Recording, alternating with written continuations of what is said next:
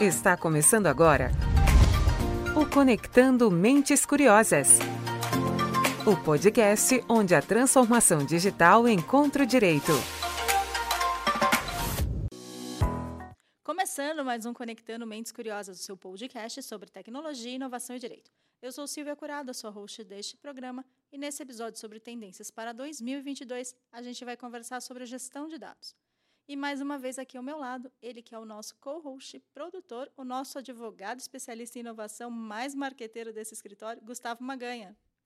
Olá, Silvio. Olá, pessoal. Bom, a gestão de dados ela já é base para muitos negócios e agora vem ganhando força nos departamentos jurídicos e nos escritórios de advocacia. Então, a gente pensou nesse episódio para responder algumas questões sobre como estruturar um relatório automatizado que realmente gera valor para o cliente ou como estruturar um storytelling de dados para as empresas. E para isso, temos dois convidados que vivem o dia a dia da gestão de dados para falar sobre o tema. O nosso primeiro convidado é um especialista em Business Intelligence, que está com a missão de proporcionar aos clientes relatórios que auxiliem na gestão jurídica e deem direcionamento com auxílio de inteligência artificial. Ele faz a sua estreia hoje no podcast, então seja muito bem-vindo ao programa, Gilberto Rocha. Obrigado, boa tarde a todos, é um prazer estar aqui com vocês. E a nossa segunda mente curiosa já teve aqui no programa contando como vem auxiliando os clientes a olharem para os dados de forma estratégica. Seja muito bem-vindo de volta ao podcast, Leonardo Rocha. Oi, gente, vamos lá. Só queria dizer antes que o Gilberto Rocha não é meu irmão, não é meu parente, tá? Nós só temos uma parceria de trabalho. Vamos lá. Bom, Gilberto, em 2021 você interagiu bastante com esse mundo do direito. Na sua opinião, qual é o maior desafio de colocar esses projetos é, em operação o que o cliente espera e é nosso papel trazer a informação de forma mais eficiente e simples possível? É, bem, o processo de plotar uma informação de BI, né, como as pessoas veem, um dashboard e tal, ele possui várias etapas, né? Então as pessoas acham que é muito simples, mas é, eu acho que o maior desafio é conseguir a gente conseguir fazer esse fluxo corretamente. Então a gente tem um fluxo que parte do princípio que a gente tem um servidor dedicado, por exemplo, para a criação do nosso ETL. Isso é algo importante e que me motiva bastante, porque hoje a PG ela tem investido nessa parte de infraestrutura. Hoje em dia a gente tem um, um servidor dedicado para Power BI e para a criação do nosso ETL também. É um servidor na nuvem. Então isso ajudou muito quando eu cheguei aqui. A gente não tinha isso ainda. A gente tinha um servidor que gerava concorrência com o Braille, que é a nossa ferramenta né, de gestão de, de processos. E isso é, causava é, alguns problemas no, de, de, lentidão no próprio Braille, e a gente resolveu isso apartando as informações. Então, eu acho que o, o maior desafio é a gente conseguir manter todo esse fluxo de atualização do BI funcionando corretamente. Então, a gente tem um servidor dedicado que faz, que tem os, as rotinas de atualização diária desse, é, dos dados, criando nossa, o nosso DW, né, que é o nosso Data Warehouse, é, que seria nada mais nada menos que a gente tirar todas as informações do banco de produção e a gente joga nessas tabelas, nesse DW, e a gente chama esse processo de ETL, que é extração, é, transformação e load. Né? Então, primeiro a gente extrai a informação do banco de dados, depois a gente transforma ela e depois a gente plota ela para a gente conseguir trabalhar num dashboard. Então, acho que o desafio é todas essas etapas é a gente conseguir é, justamente que não tenha nenhum problema, porque se em uma dessas etapas der um erro, certamente a informação pode ficar incorreta ou desatualizada. Essa é uma das perguntas. A outra. E o que, que o, que o cliente espera? Né? O que você tem visto mais do, do que o cliente espera do, de um relatório de Power BI ou de, de uma questão envolvendo esses, esses relatórios, essa gestão de dados? Ah, eu entendo que, primeiramente, a informação ela tem que estar correta para o cliente, né? então tem que ser uma informação é, confiável, uma informação clara, um dashboard intuitivo, que ele possa bater o olho e entender a informação, fazer a leitura. Eu acho que isso é muito importante. A gente tem essa premissa justamente de trabalhar com informações simples, né, de do cliente bater o olho e ele conseguir analisar a informação. É, a gente tem alguns perfis de clientes. Tem clientes que só querem é, informação naquele formatinho que ele sempre utiliza, que é uma extração de um Excel que ele vai usar para o financeiro dele é, para subir os valores de provisão, por exemplo. Então, a gente, esse, esse é um grande desafio para a gente conseguir sair desse modelo, porque esse modelo requer uma qualificação no Excel e tal, esse tipo de coisa, e a gente ainda não consegue uma automação 100% desse processo. Mas é o que a gente busca justamente automatizar 100% dos relatórios. E eu acredito, primeiramente, que o cliente tem dois tipos de cliente, esse que já sabe o que ele quer, Então ele quer uma extração do Excel no modelinho padrão dele e ok. E tem acho que o tipo de cliente também que é novo, que não sabe muito o que ele quer, então ele quer ser surpreendido. Ele vem para cá e a gente oferece algumas coisas para ele, alguns dashboards né, padrão, né, default. E depois ele vai solicitando as melhorias, a gente vai fazendo a modelagem ali conforme a necessidade dele. Então a gente tem trabalhado muito isso, né? É conforme o perfil do cliente, aquilo que ele quer, realmente. Então a gente procura atender o cliente conforme a sua necessidade. Então, eu acho que você já respondeu a minha próxima pergunta. Eu ia justamente questionar como era feito essa questão dos relatórios possuírem o mesmo modelo, se todos os clientes tinham o mesmo modelo, se vocês fariam alguma coisa personalizada. Acho que no episódio anterior, um episódio atrás, que o Léo também conversou com a Coin aqui, no, se você não ouviu, ouve, que vale a pena. A gente falou muito disso, de como a gente personalizava os relatórios pensando na necessidade do cliente, certo? É, é, eu, eu, acredito que, primeiramente, quando chega um cliente novo, a gente tenta apresentar para ele aquilo que a gente tem de padrão, né? De default, olha, essa é o nosso template padrão, conforme o segmento dele. Então a gente apresenta e, como eu disse, a gente vai fazendo as modificações. Realmente não tem como manter o mesmo padrão para todo mundo. Os relatórios são personalizados, são características de negócio diferentes e que precisam realmente dessa visão diferente de é, num dashboard. Então, é, eu sei que é algo muito mais trabalhoso, mas a gente tem procurado deixar é, esses relatórios mais personalizados possíveis, né? Para atender exatamente o cliente, porque não adianta a gente ter uma coisa muito sofisticada para a gente e isso acaba não atendendo a visão do cliente, né, como análise de negócio para ele. Então a gente quer realmente é, buscar essa visão analítica aprofundada e mesmo com relatórios bem distintos. Entendeu? Eu, eu compartilho da, da mesma, mesma informação que ele trouxe, que é, é a questão do, do, do, tipo de cliente que está entrando naquele momento, ou no tipo de cliente que está aqui naquele momento, e a gente acaba é, customizando esse relatório. Estou falando da parte de gestão jurídica, tá? dentro dessa, dessa questão de dados, né? É, claro, numa ação e harmonização conjunta com, com o pessoal da Analytics, né? mas a gente acaba customizando de acordo com o negócio do cliente. Então, o, o meu papel é gerar a curiosidade do cliente de um novo dado que ele não tinha visão. E aguçar isso nele, e ao mesmo tempo, em conjunto com, com o Gilberto, falou: Gilberto, se a gente colocar um percentual aqui, se a gente demonstrar esse número aqui, é, isso vai atender mais o cliente. É, a gente vai ter é, relatórios, entre aspas, padronizados, né? É, mas não, não são literalmente iguais. É, esse padrão vem, vem mesmo do que aquilo que o, que o cliente está esperando inicialmente, tá? E então é, é, a cada mês, a cada semestre, a cada ano, de acordo com o negócio do cliente, fica com o meu papel estudar essa movimentação não só de mercado, mas uma movimentação do consumidor é, e gerar insights para o cliente e ao mesmo tempo informações, organizar as informações dentro do Brainlaw, dentro da nossa ferramenta de gestão, para que o, o, Gilberto possa extrair a melhor é, informação e uma informação mais qualificada poder apresentar para o cliente. É, e até por isso que é importante a gente ter essa questão da adaptabilidade, né? Porque um, um, mês você pode ter um tipo de informação, no mês seguinte você pode apresentar um novo que traz uma nova visão, uma nova análise, um novo insight para o cliente e ele quer saber o histórico. Então, por isso que é até é importante a gente ter essa questão de poder adaptar cada relatório para cada cliente, para a gente não ficar também tão engessado. E você falou bastante sobre a questão da atualização. Como é que funciona essa automação dentro do Power BI? É, a automação dentro do Power BI, como eu falei, são algumas etapas que dependem lá do ETL, que o nosso TI aqui da PG ele faz um trabalho justamente de tirar informação é, do banco de produção e jogar nesse DW que eu falei. E com essa informação correta, nós temos jobs, é, nós temos monitoramento, isso diário, a cada 30 minutos a gente verifica se essas atualizações estão ok. Então a gente consegue fazer um check se a informação é, é, é confiável ou não. Então a gente faz um monitoramento diário disso, automático.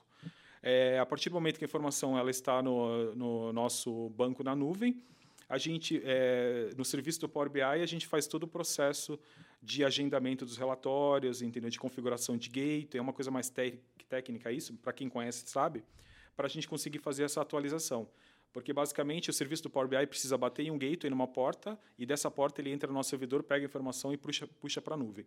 E, e, a gente faz essa, esse agendamento, a gente programa todos os relatórios, e para os relatórios que são automáticos, ele, a maioria dos relatórios de clientes tem atualização D-1, a gente ainda quer trabalhar para a gente conseguir ter atualização também diária, no próprio dia, dos relatórios do cliente. Então, isso é uma forma é, que já está automática. Como eu falei, a nossa ideia é que a gente consiga trabalhar com isso é, 100% automático, porque aí a gente tira o, desafoga o nosso operacional, né? A gente reduzindo o nosso trabalho operacional de, de criação, de, de qualificação, de, de, relatórios e planilhas, de, de, planilhas no SharePoint com Depara, e a gente começa a trabalhar um pouco com inovação, que acho que é uma coisa que a gente vai falar sobre isso ainda. Sem dúvida. E agora falando um pouco, né, depois que a ferramenta, o relatório já saiu, e aí eu pergunto para os dois, né, como que a gente continua gerando valor para o cliente? A gente sabe que só acreditar nesses dados e só exibir os dados, hoje em dia eles não são mais, é, isso não é uma tarefa suficiente, correto? É, correto. O, qual que é o nosso papel aqui? É, aguçar a curiosidade, né? É fazer, tirar o cliente da, da, da cadeira dele ali. Então, o, o meu papel né, nessa parte da, da, gestão jurídica, dentro do é, na, na, qualificação dos dados, na, na em é, informar, né, tra, levar essa informação dos dados novos, é, tirar o cliente de lá. Então, é, tirar o cliente da zona de conforto dele, é para passar para ele, ó, meu, você tem um histórico aqui.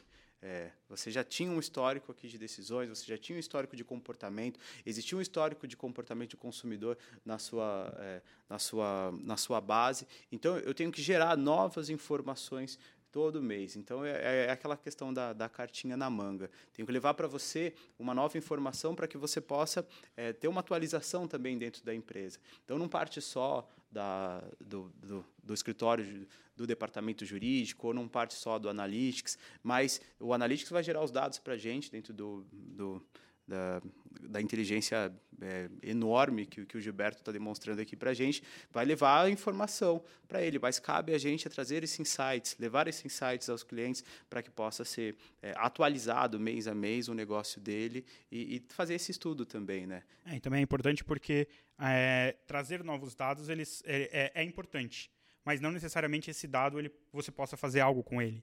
Né? Então a gente também tem que trazer, trazer, vai trazendo novos dados, trazendo novas, novos insights, novas perspectivas, novas análises, e de repente a gente pode acabar trazendo algo que ninguém sabia Sim. que precisava, mas no final das contas era algo essencial. É necessário. E é onde a gente tem esse shift de mudança de, mudança de pensamento, mudança de até de estratégia e de repente no modelo de negócio ou alguma mudança na empresa, né? Eu, eu, vou fazer ah, um parênteses, eu acho que é, existe uma fronteira bem grande no, no, no, mundo jurídico entre a conversa do, do analytics com o, o pessoal do jurídico, o pessoal dos advogados e o pessoal do analytics.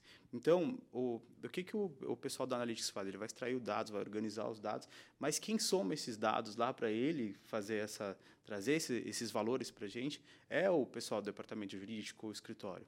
É, então, se você não fizer uma análise do seu cliente, daquilo que ele precisa, e deixar algumas coisas, para algumas informações para você trazer é, um, num futuro próximo, porque fazer aquele estudo de mercado, você não vai ter mais o que alimentar. Então, ele vai gerar o primeiro relatório, o primeiro Power BI, ou seja lá como foi esse relatório no Excel, e ele vai meio que acabar por ali. Vai, vão ter insights novos, é claro, do, do, do pessoal do Analytics, mas se o, o, departamento jurídico não gerar uma nova informação né, para o pessoal do Analytics, não vai ter uma somatória para o cliente. Então, não adianta você estruturar só os dados porque o cliente te mandou diversos dados é, e porque você achou legal. Não, vamos colocar tudo aqui. Nem tudo vai ser valioso para o cliente, por isso que é importante estudar o perfil do seu cliente ao mesmo tempo estudar o negócio do seu cliente, estudar o mercado do seu cliente, para você poder somar as informações corretas para aí o analítico desempenhar, desempenhar o, o trabalho que ele realmente sabe fazer muito bem. Só que não adianta eu jogar todas as informações lá, eu não vou ter insights novos se eu não fizer esse estudo para o cliente. Então, essa harmonização entre a equipe jurídica e o analytics eu acho extremamente essencial e eu acho que é um, é um é, afunilou muito, né? 2020, 2021, esses dois departamentos ficaram muito próximos e gerando um valor muito agregado, muito maior do que nós gerávamos há um ano atrás, há seis meses atrás. E até aproveitando sua deixa, a gente já fez alguns episódios aqui falando sobre gestão de dados, mas a gente nunca trouxe alguém do próprio Analytics para trazer essa visão, né? Qual que é o papel, qual, que é a importância dessa sinergia entre a equipe de Analytics e a equipe de direito de, de do jurídico do escritório, né, da operação, porque cada um tem o seu glossário, tem, a, tem o seu vocabulário diferente. Qual que, como que você vê a, importância dessa sinergia que, querendo ou não, aqui no PG a gente vem construindo cada vez mais? Ah, eu acho que hoje não, não existe um, um, distanciamento, né? Realmente a gente tem se aproximado como o Léo falou, eu acho que líderes e gestores é, cada vez mais têm procurado a gente, se aprofundado nas análises. E o nome é Business Intelligence, ou seja, inteligência de, inteligência de negócio. Então, a gente precisa entender que o BI ele vai trazer as informações, mas requer uma análise também de quem está ali por trás no computador, olhando aquela informação. Ele precisa ter um feeling da, da informação que está ali para saber até se ele precisa de uma informação, uma informação mais analítica, mais detalhada. Então, acho que é importante é, o, o, a área de negócio saber o que ela quer e saber passar para a gente, construir essa informação e trazer essa informação para uma análise mais profunda. Então, é, a gente tem chegado nesse ponto, a gente está mais junto agora, é, na mesma visão, que é justamente proporcionar para o cliente uma visão do negócio dele que realmente seja inteligente, entendeu? Para ele tom tomar decisão, realmente, ele com a informação que ele tem na tela. Ele tem uma base histórica, é, claro, é, no banco de dados, mas a gente precisa é, trazer isso para ser inteligente, de forma que ele possa é, tomar suas atitudes, seja com valor de provisão, é, com acordo, seja o que for. A gente tem buscado até no próximo ano e a gente é, é, fazer essas inovações, né, com algumas ferramentas novas que a gente vai criar também com girometria.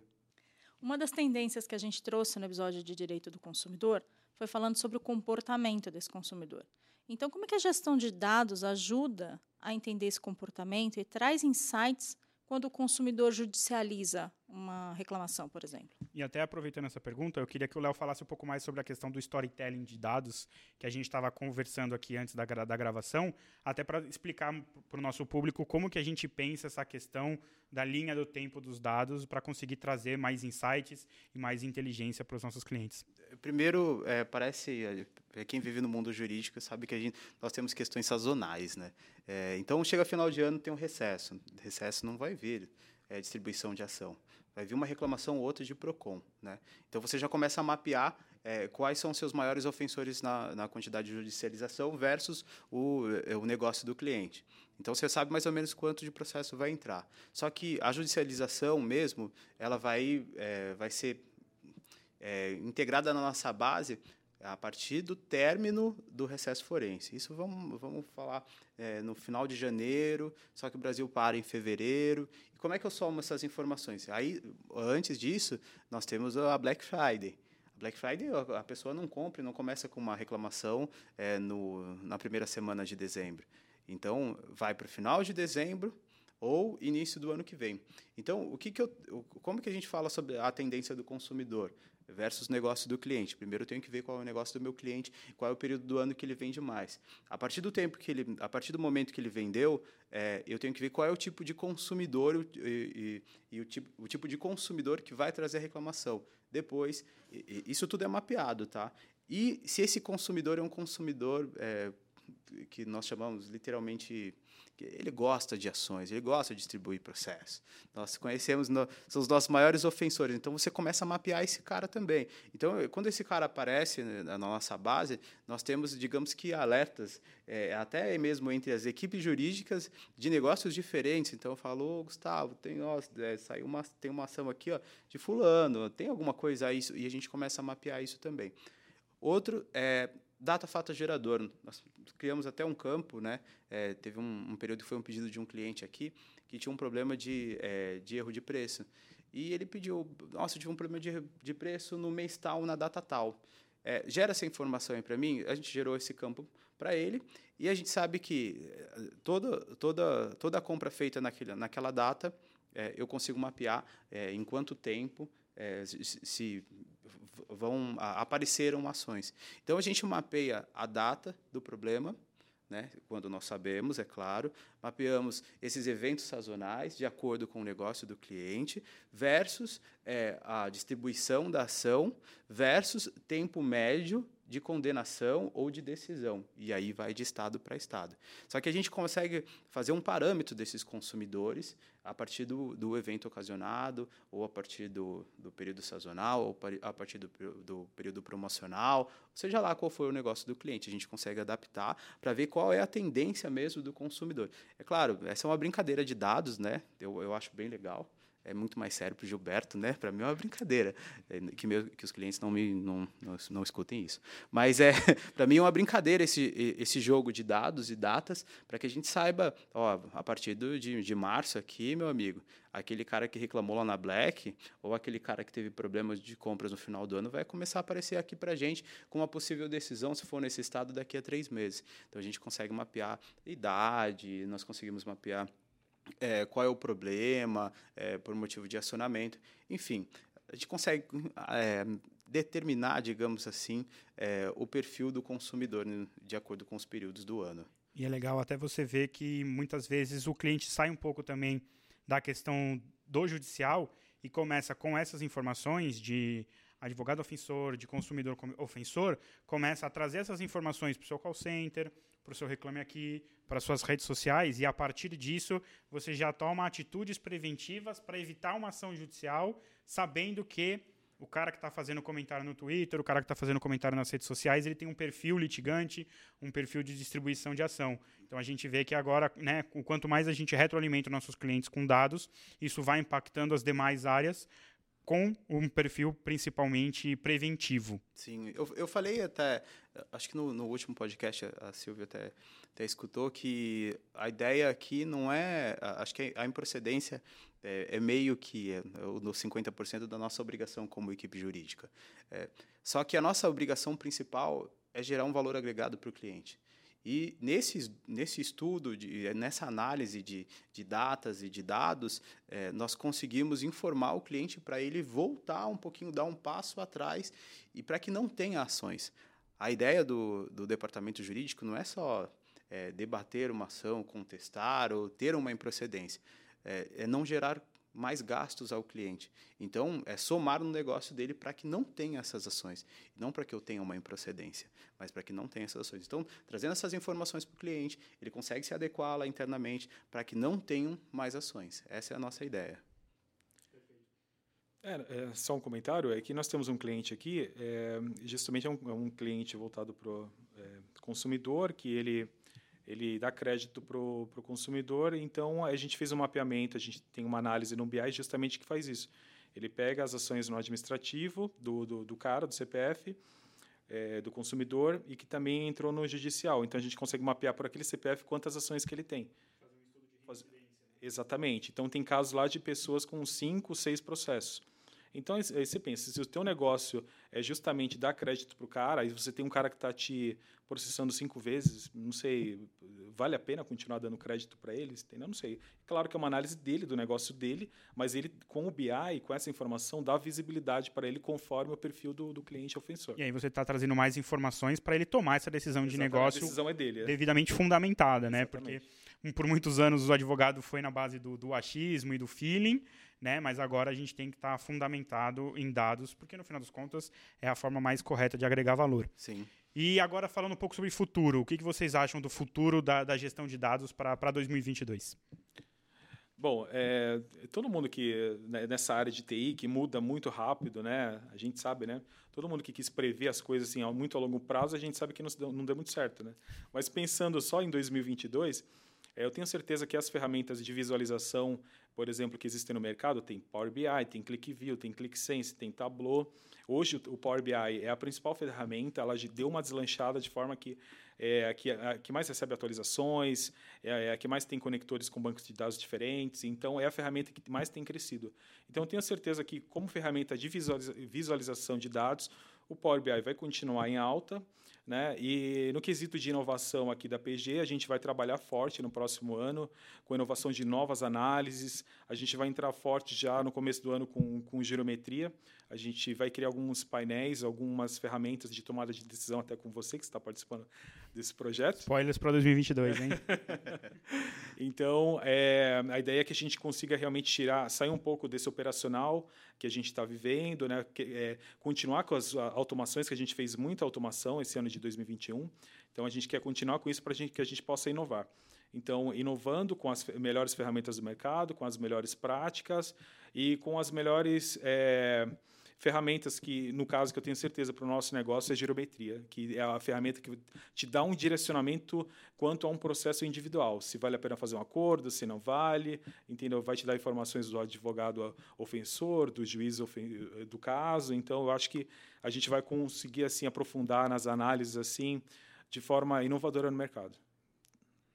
É, eu, eu li uma frase, acho que foi ontem, que é inteligência, a inteligência artificial gera mais tempo para sermos humano, humanos.